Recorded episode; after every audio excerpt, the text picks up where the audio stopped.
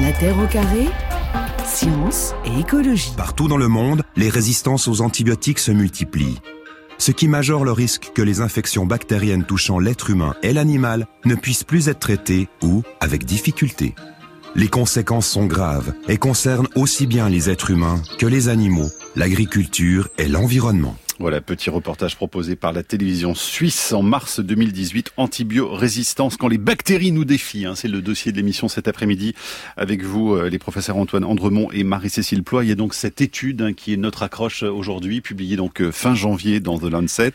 Plus d'un million de personnes, un million deux cent mille personnes pour l'année 2019 euh, sont mortes donc d'infections bactériennes résistantes aux antibiotiques. Professeur Andremont, cette étude montre des chiffres donc très impressionnants. C'est un travail important justement sur l'impact mondial de l'antibiorésistance. Hein. Oui, je crois que c'est la première fois où on a des chiffres euh, non seulement euh, très fiables, euh, vu les méthodologies très modernes utilisées pour les recueillir, mais aussi aussi importants les estimations préalables qu'on avait étaient beaucoup plus faibles. Et, de mettre, comme vous l'avez fait, euh, ce chiffre en rapport avec celui d'autres grandes pandémies auxquelles tout le monde pense, évidemment, euh, montre bien l'importance du problème. La, difficulté, c'est que l'antibiorésistance, c'est pas comme le sida VIH, c'est pas comme le le paludisme ou la tuberculose, c'est pas une maladie euh, des humains, euh, c'est une maladie des bactéries, on pourrait dire. Et c'est euh, quand vous avez une, une typhoïde, par exemple, qu'elle soit sensible ou résistante aux antibiotiques, vous allez avoir les mêmes symptômes. Quand vous avez une infection urinaire, qu'elle soit sensible ou résistante, les symptômes seront les mêmes. Simplement, on aura du mal à la traiter. Et de plus en plus de mal à la traiter. Et dans un certain nombre de cas, très important, comme le montre cette étude, eh bien, ça va aboutir à des décès. Vous dites une maladie des bactéries. Est-ce qu'on pourrait pas dire que finalement c'est plutôt une, une intelligence des, des, bactéries dans leur stratégie à contourner justement euh, les armes qu'on essaye de leur opposer? Oui, c'est une façon très élégante de, de, de, voir les choses. Et effectivement, euh, les bactéries au départ sont sensibles aux antibiotiques. Quand on a commencé à produire des antibiotiques à partir de 1945, 1950 surtout, et, et, à les utiliser de façon massive et trop importante, comme euh, comme, comme, on en parlera certainement, euh, eh bien, euh, les bactéries ont réagi comme le monde vivant réagit à chaque fois. Et, et ma collègue Marie-Cécile Ploy est, est, mm. particulièrement compétente sur ces sur. On va en parler justement sur euh, les stratégies des bactéries. Marie-Cécile juste un petit mot. Est-ce qu'il y avait une étude qui avait été faite en Europe en 2018 déjà euh, Les chiffres étaient déjà impressionnants euh, à l'époque pour notre continent ou pas? Oui, les chiffres étaient déjà impressionnants avec 33 000 décès attribuables pour pour l'Union européenne, pour l'Europe et dans, dans le, dernier article dont vous avez parlé dans le Lancet, quand ils isolent les données Europe, ils retrouvent à peu près la même chose. Marie-Cécile Ploy, euh, finalement, est-ce que on a beaucoup entendu hein, le fameux slogan "les antibiotiques, c'est pas automatique"? C'est arrivé au moment où on s'est rendu compte qu'il y avait une sorte de, je sais pas, d'habituation des corps à ces antibiotiques qui les rendent peut-être euh, euh, moins efficaces ou inefficaces même. Alors, ce ne c'est pas exactement l'habituation des corps, c'est surtout la. Mathieu Vidard parlait de l'intelligence des bactéries, c'est surtout la capacité d'adaptation des bactéries euh, dans un environnement stressant. Et les antibiotiques sont euh, un des environnements stressants auxquels elles peuvent être soumises. Antoine Andremont, est-ce que tous les pays sont touchés de la même manière par le, phénomène d'antibiorésistance aujourd'hui sur la planète Non, pas, du tout. Et euh, on estime que les pays à faible et moyen revenus sont les premiers impactés par euh, euh, l'antibiorésistance, parce que les systèmes de contrôle de, de la transmission des, des infections et les systèmes de contrôle de la prescription des antibiotiques sont beaucoup moins régulés qu'ils peuvent l'être dans les pays comme, comme le nôtre. Hein. Hein. Et, c'est aussi une des difficultés pour mobiliser euh, contre cette pandémie silencieuse, comme vous l'avez appelée, parce que euh, encore une fois, ça ne se voit pas si vous ne faites pas des tests microbiologiques compliqués pour faire, euh, pour savoir exactement ce qu'il y a. Or, ces tests microbiologiques dans les pays euh, en développement, euh, il y a beaucoup d'endroits où on peut pas les pas les faire parce mhm. qu'il n'y a pas les laboratoires. Et il n'y a pas de campagne aussi. Il y a moins de campagnes sur l'utilisation aussi des, des antibiotiques. C'est-à-dire qu'on a effectivement cette campagne dont parlait Camille, dont tout le monde se souvient. Les antibiotiques, c'est pas automatique. Ces messages-là, ils sont pas passés dans tous les pays. Alors ils sont, peut-être passés, mais euh, beaucoup moins qu'ici et, et, en tous les cas même ici ils ne sont pas ils ne sont pas suffisants puisque euh, après l'effet de la campagne les antibiotiques c'est pas automatique euh, la consommation certes a baissé mm. mais euh, elle est remontée euh, de façon importante c'était il y a 20 ans hein. c'était c'était il y a 20 ans seulement ouais. j'allais dire c'était pas dans les années 90 non c'était ouais, c'était 2002 hein, ouais. et est-ce qu'on sait Antoine Andremont si cette campagne quelque part a été lancée parce qu'on se rendait compte qu'il y avait quelque chose qui couvait, quoi. Oui, je crois qu'il y avait euh, clairement les gens qui étaient aux manettes, comme on dit à l'époque, et il euh, faut rendre hommage euh, à Bernard Kouchner, hein, qui s'était rendu compte de ça euh, quand il était à la santé, ministre de la santé. Mais alerté par les chercheurs, les, les, les médecins. Et, alerté par les par les médecins et les chercheurs, et sensibilisé parce qu'il était lui-même médecin euh, à, à ces phénomènes. Allez, un petit euh, retour en arrière, les antibiotiques découverts donc en 1930 au tournant des années 30 et le 11 décembre 45, Alexander Fleming se voyait remettre le prix Nobel de médecine pour la découverte de la pénicilline et de ses effets curatifs dans plusieurs maladies infectieuses. Du réalisme, en voici encore, car c'est du réalisme intelligent que de récompenser l'effort de la pensée. À Stockholm, la remise des prix Nobel a revêtu en raison de la paix une solennité telle qu'elle n'en avait eu depuis 1901, date de sa création. Le roi Gustave V qui a remis au savant anglais Alexandre Flemings et à ses assistants les quelques millions de francs légués par Nobel et qui les récompense de leur découverte de la pénicilline. On sait que Nobel fit sa fortune dans la fabrication des explosifs. Il est juste que cet argent serve maintenant la cause de l'humanité. Voilà, c'est intéressant parce que lors de son discours euh, au moment de sa remise du prix Nobel, Fleming euh, mettait ses successeurs en garde. Il disait voilà le danger, un homme ignorant peut facilement sous-doser euh, ses prises en exposant les microbes à des quantités non létales pour eux, rendre ces derniers plus résistants. Marie-Cécile Ploy, aujourd'hui, c'est pas le problème du sous-dosage, mais du surdosage hein, qui est justement problématique.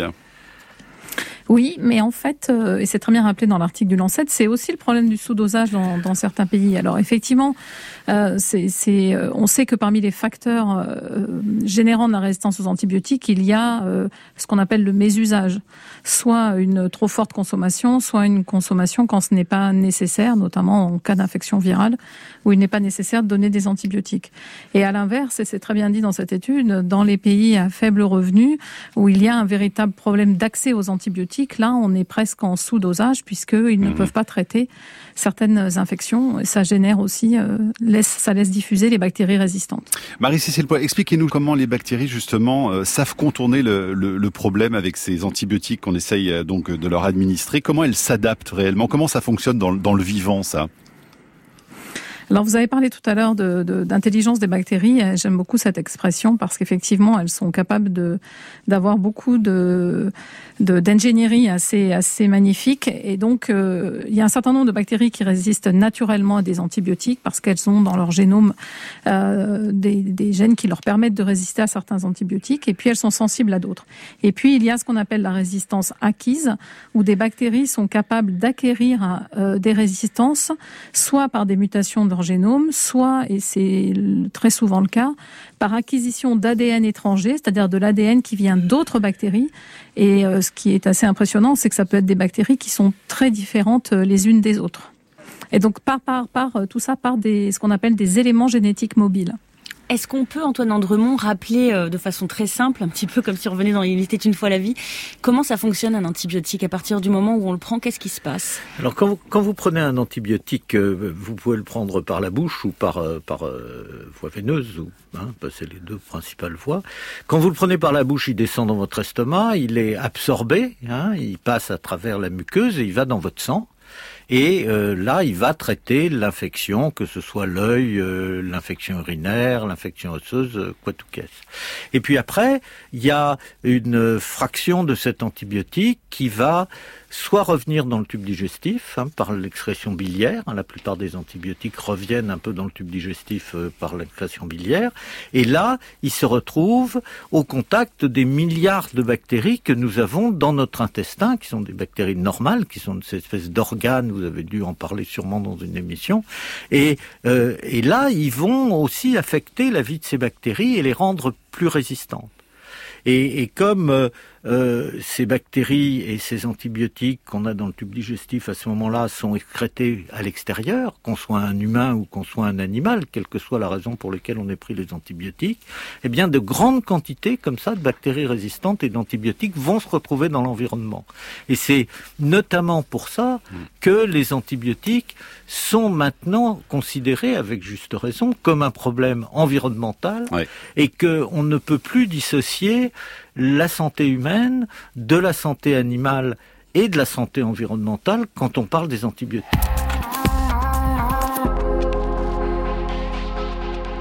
Alors t'es sous antibiotiques Alors t'es pas malade Les antibiotiques, c'est pas automatique. On sait qu'il y a des pays, en Asie du Sud-Est notamment, où on peut mourir de nouveau de, de cystite, donc d'infection urinaire basse, parce qu'il n'y a plus d'antibiotiques pour traiter. Les souches multirésistantes peuvent euh, infecter des gens qui n'ont jamais mis les pieds à l'hôpital, qui n'ont jamais reçu d'antibiotiques et qui n'ont euh, jamais été malades avant. Et donc ça, c'est quelque chose d'extrêmement nouveau qu'on ne voyait absolument pas il y a dix ans et qui nous préoccupe beaucoup. Extrait d'un reportage de France 5, on parle donc de l'antibiorésistance avec nos invités, les professeurs Antoine Andremont avec nous à Paris et Marie-Cécile Ploy en duplex de Limoges. Euh, on parlait d'un problème environnemental, euh, Marie-Cécile Ploy. Il y a des études euh, très claires hein, là-dessus, sur la dissémination de la résistance dans l'environnement. on peut dire aujourd'hui que tous les êtres vivants sont touchés par l'antibiorésistance? Oui, effectivement, il y a une dissémination dans, dans l'environnement. Alors, elle est double. À la fois, il y a la dissémination des, des molécules antibiotiques. Certaines restent très longtemps dans l'environnement, mais il ne faut pas oublier aussi les biocides qui sont utilisés pour le nettoyage, que ce soit dans les hôpitaux ou chez soi. Euh, et effectivement, euh, il y a tout un impact sur euh, l'ensemble de l'écosystème et de la et de la faune aussi. Une question d'Annie sur franceinter.fr. Euh, elle demande si on est moins susceptible d'être victime d'antibiorésistance si on n'a que très rarement été soigné par antibiotiques au cours de sa vie, Antoine Andremont. Alors, c'est vrai, elle a raison.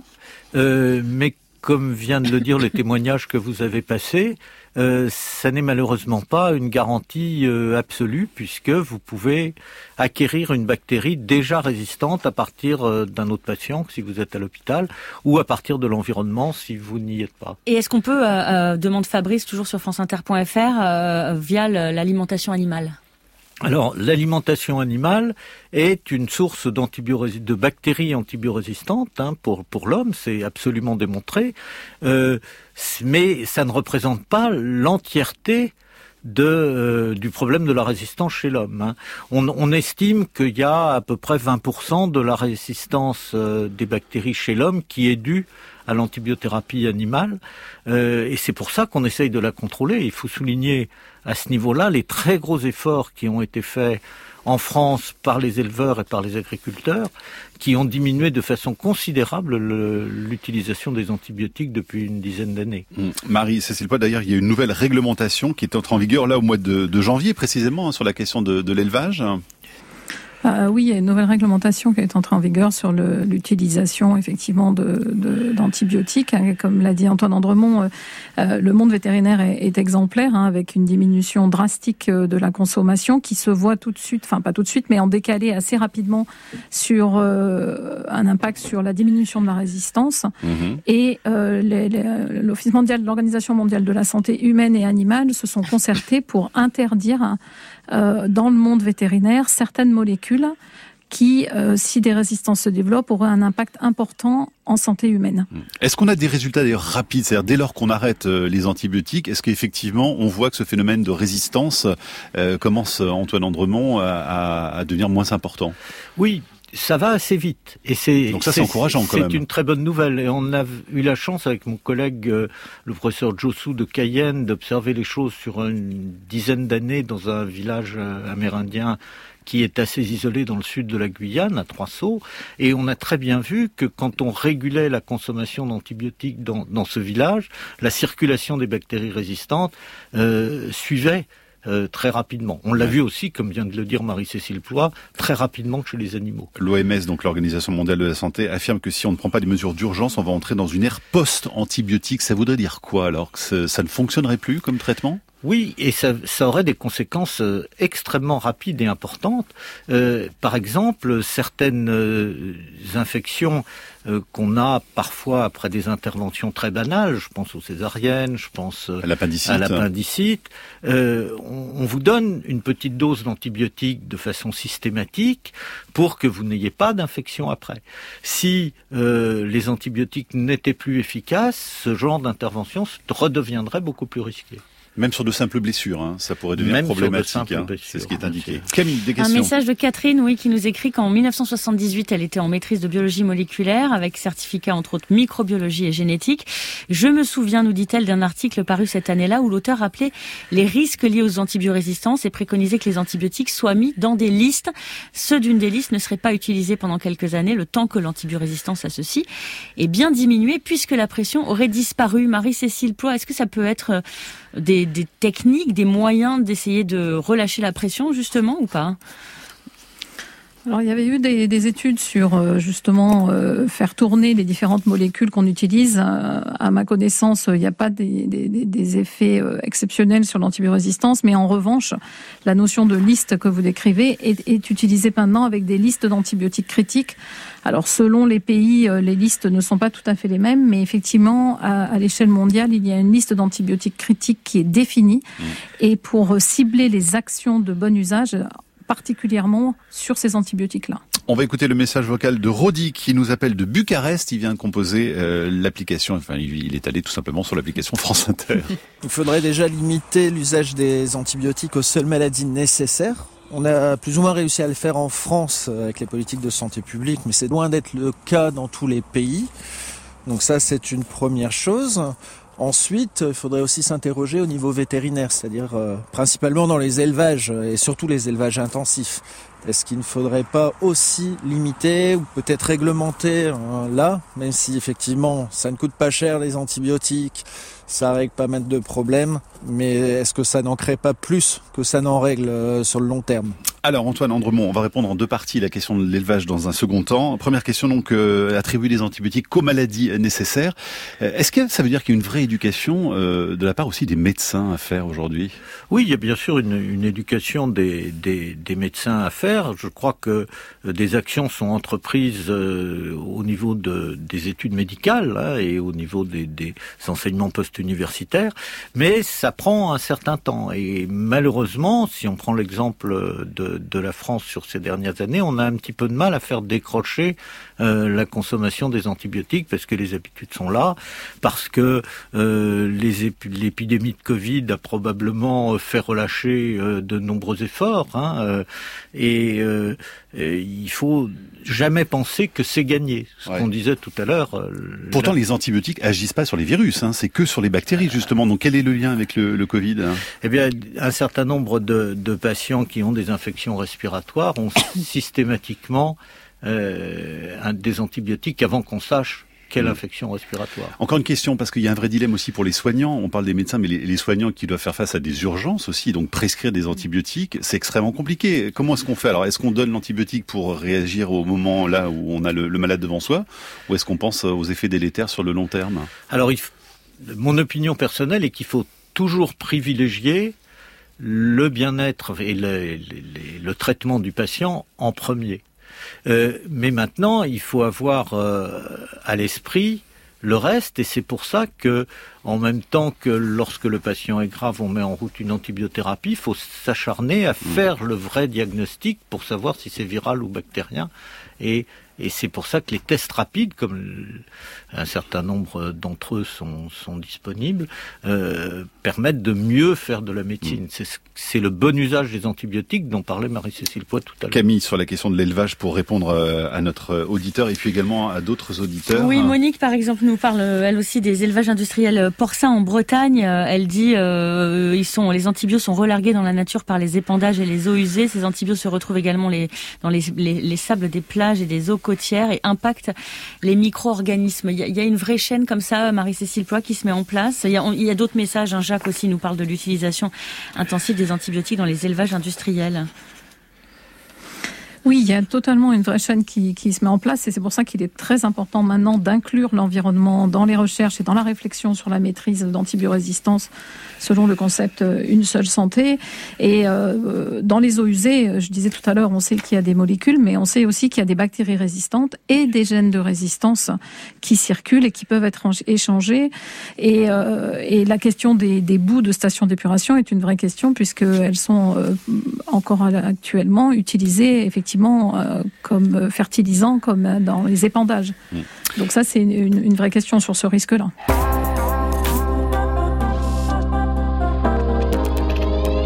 Les professeurs Antoine Andremont, Marie-Cécile Ploy répondent à vos questions pour parler de l'antibiorésistance, un sujet visiblement euh, que vous connaissez bien et qui vous mobilise également euh, sur les réseaux sociaux.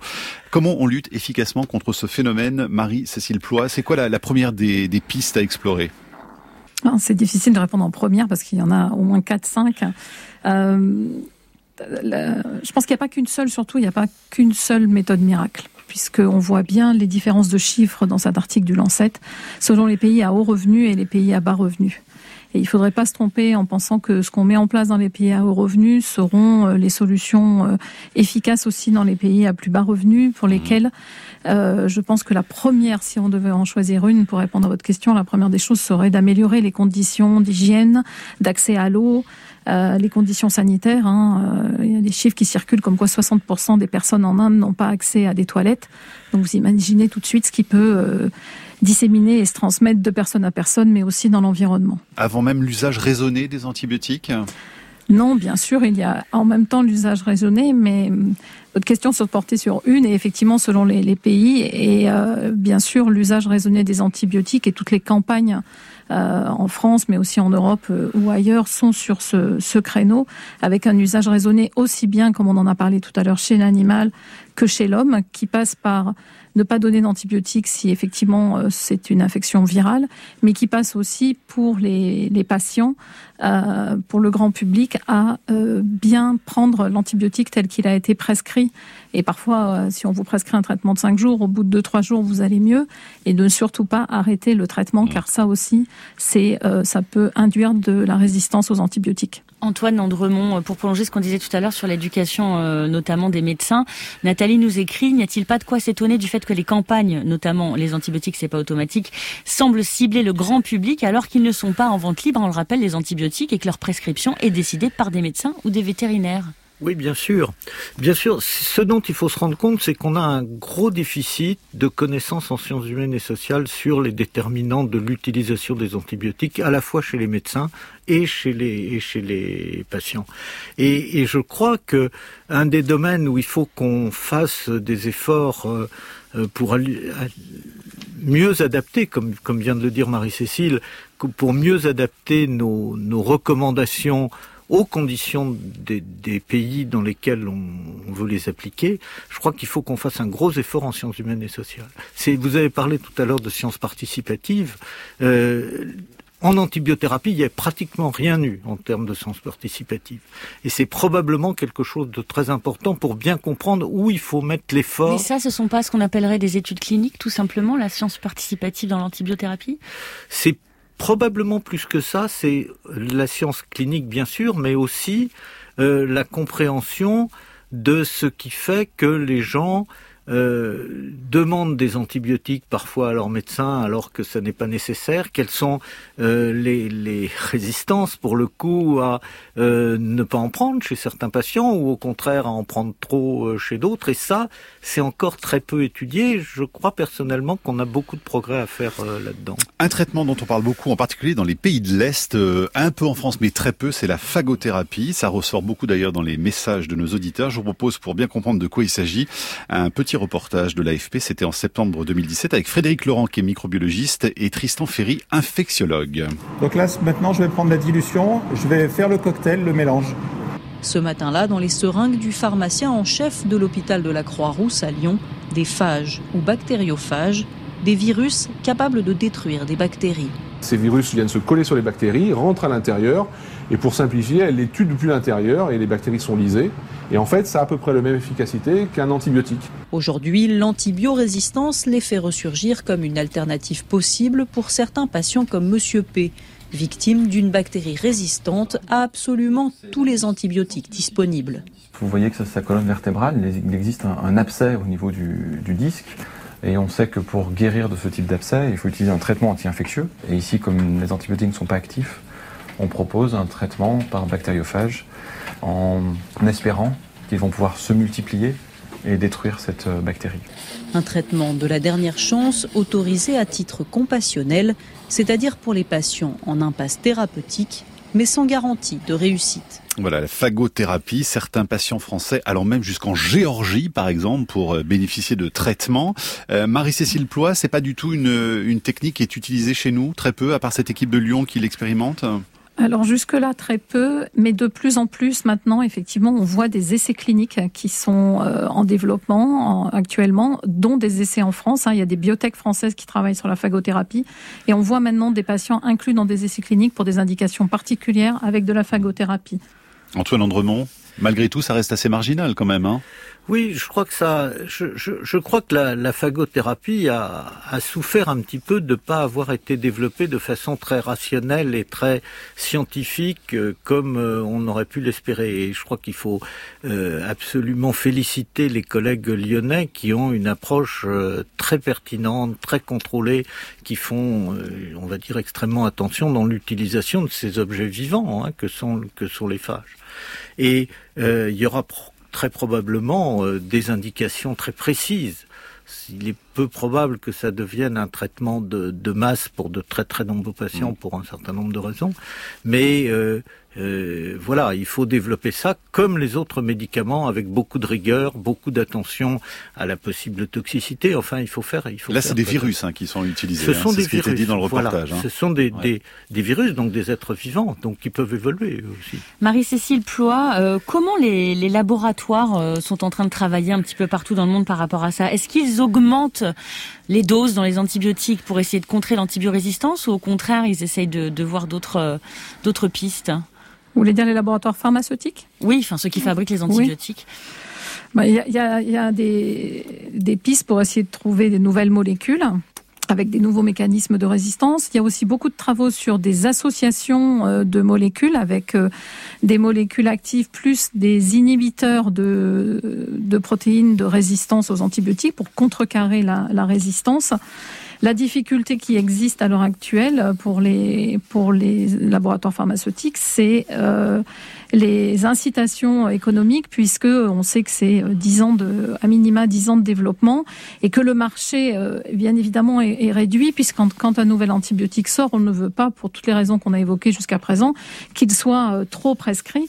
Et donc, ça représente économiquement un petit marché, et donc, euh, donc c'est très important de pouvoir euh, aider euh, les, les, biotech et les laboratoires pharmaceutiques pour développer la recherche sur des nouvelles, des nouveaux anti, antibiotiques. Mais on est, Antoine Andremont, est-ce qu'on pourrait considérer qu'on est dans une sorte de cercle vicieux ou pas? Oui, c'est assez compliqué, hein, et pour l'instant, personne n'a, comme on dirait, la martingale pour sortir de cette difficulté économique qu'a qu'a euh, indiqué Marie-Cécile Ploy, euh, il est probable que l'amélioration des tests diagnostiques euh, sera une voie privilégiée pour développer les nouveaux antibiotiques, pour savoir à qui il faut les donner et à qui il ne faut pas les donner, un peu comme dans les maladies orphelines, si vous voulez.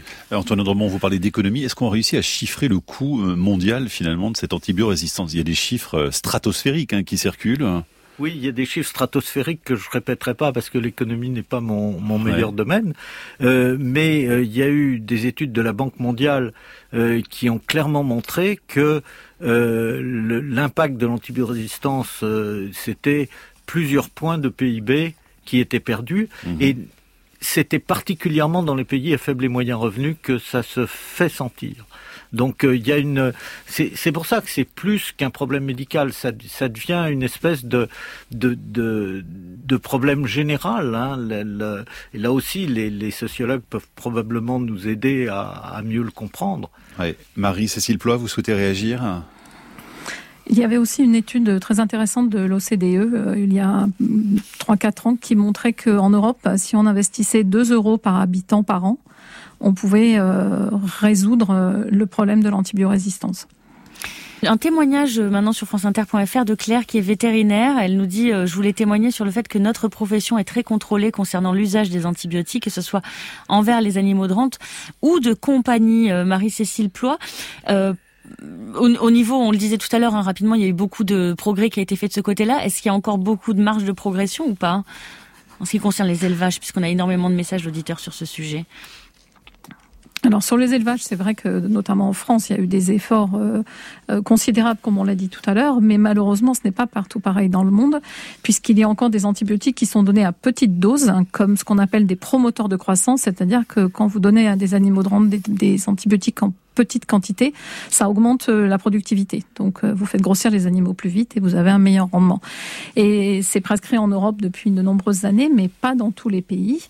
Et, euh, et, donc ça, c'est un véritable, un véritable souci. Quant aux animaux de compagnie, on a sur l'épidémiologie de la résistance aux antibiotiques, on a peu de données euh, sur euh, sur les animaux de compagnie. Il y en a un certain nombre, et c'est des choses à développer. Justement, c'est intéressant de, de, pouvoir faire des études comparant euh, ce qui se passe chez l'homme et ce qui se passe chez les animaux de compagnie, puisqu'ils euh, vivent ensemble. Encore quelques minutes avec nos invités, les professeurs Antoine Andremont et Marie-Cécile Poix pour parler de l'antibiorésistance. Pourquoi est-ce qu'on en parle dans la Terre au carré? Ben Parce qu'on le disait tout à l'heure, Antoine Andremont, on est face à un vrai problème écologique hein, quand même. Oui, absolument. Je crois que c'est la, grande prise de conscience de ces dernières années, c'est que euh, bien sûr la conséquence de l'antibiorésistance, c'est d'abord des malades qu'on peut pas soignés ou moins bien soignés, mais c'est en fait un problème multifacette qui touche les hommes, les animaux, l'environnement, comme on en a largement parlé, et qu'il faut et qu'il faut prendre dans sa globalité. Euh, on parle beaucoup aujourd'hui du concept d'une seule santé, c'est-à-dire le One Health. Hein. Le One Health, qu'est-ce que ça veut dire? Ça veut dire que la santé des hommes, la santé des animaux et la santé de l'environnement sont intimement liées. Et lorsque vous mettez des antibiotiques à un endroit quelconque de cette chaîne, ça a des répercussions sur les autres. C'est ça que ça veut dire, c'est ça qu'il faut retenir. Et sans être trop catastrophiste, ça veut dire que c'est une menace sur l'ensemble du vivant, donc cette antibiorésistance, clairement. C'est une menace euh, directement, bien sûr, sur les bactéries, mais comme les bactéries, dans un certain, bien qu'elles soient bénéfiques la plupart du temps aux autres espèces, dans un certain nombre de cas, rendent malades les autres espèces, que ce soit les hommes ou les animaux, eh bien, il peut y avoir des conséquences très délétères.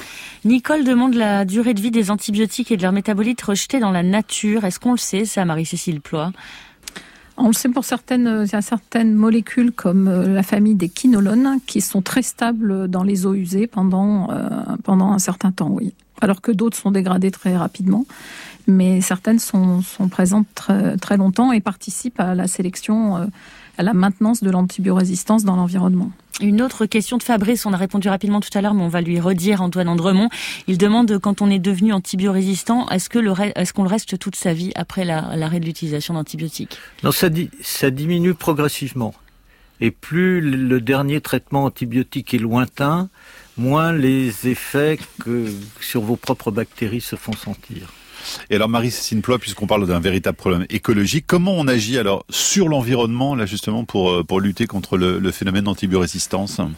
Alors c'est, il y a plusieurs actions. Tout d'abord, je pense qu'il faut vraiment s'organiser parce qu'il y a plusieurs euh, laboratoires de recherche qui travaillent et des agences de l'eau sur la problématique, mais euh, peut-être pas de façon assez concertée. Donc il faut des vrais réseaux de surveillance avec des indicateurs communs. Et euh, Antoine Andremont a participé euh, au niveau de l'Organisation mondiale de la santé à, une étude qui s'appelle Tricycle, qui utilise le même indicateur de résistance chez l'homme, chez l'animal et aussi dans l'environnement. Donc ça, c'est très important.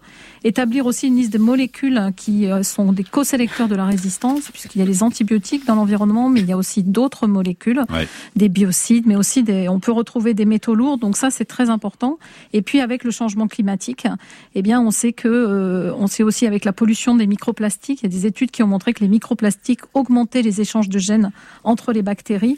Et donc on imagine bien aussi tous les effets du changement climatique, au-delà aussi des, des mouvements de population sur la résistance aux antibiotiques. En tout cas, beaucoup de choses à faire et des choses euh, assez efficaces rapidement aussi. Donc c'est peut-être qu'on peut retenir aussi sur les, les, stratégies de lutte, Antoine Andremont. Hein, c'est qu'on peut quand même agir rapidement. On peut agir rapidement, par exemple, euh, en diminuant les antibiotiques chez les animaux, vous diminuez leur excrétion de méthane.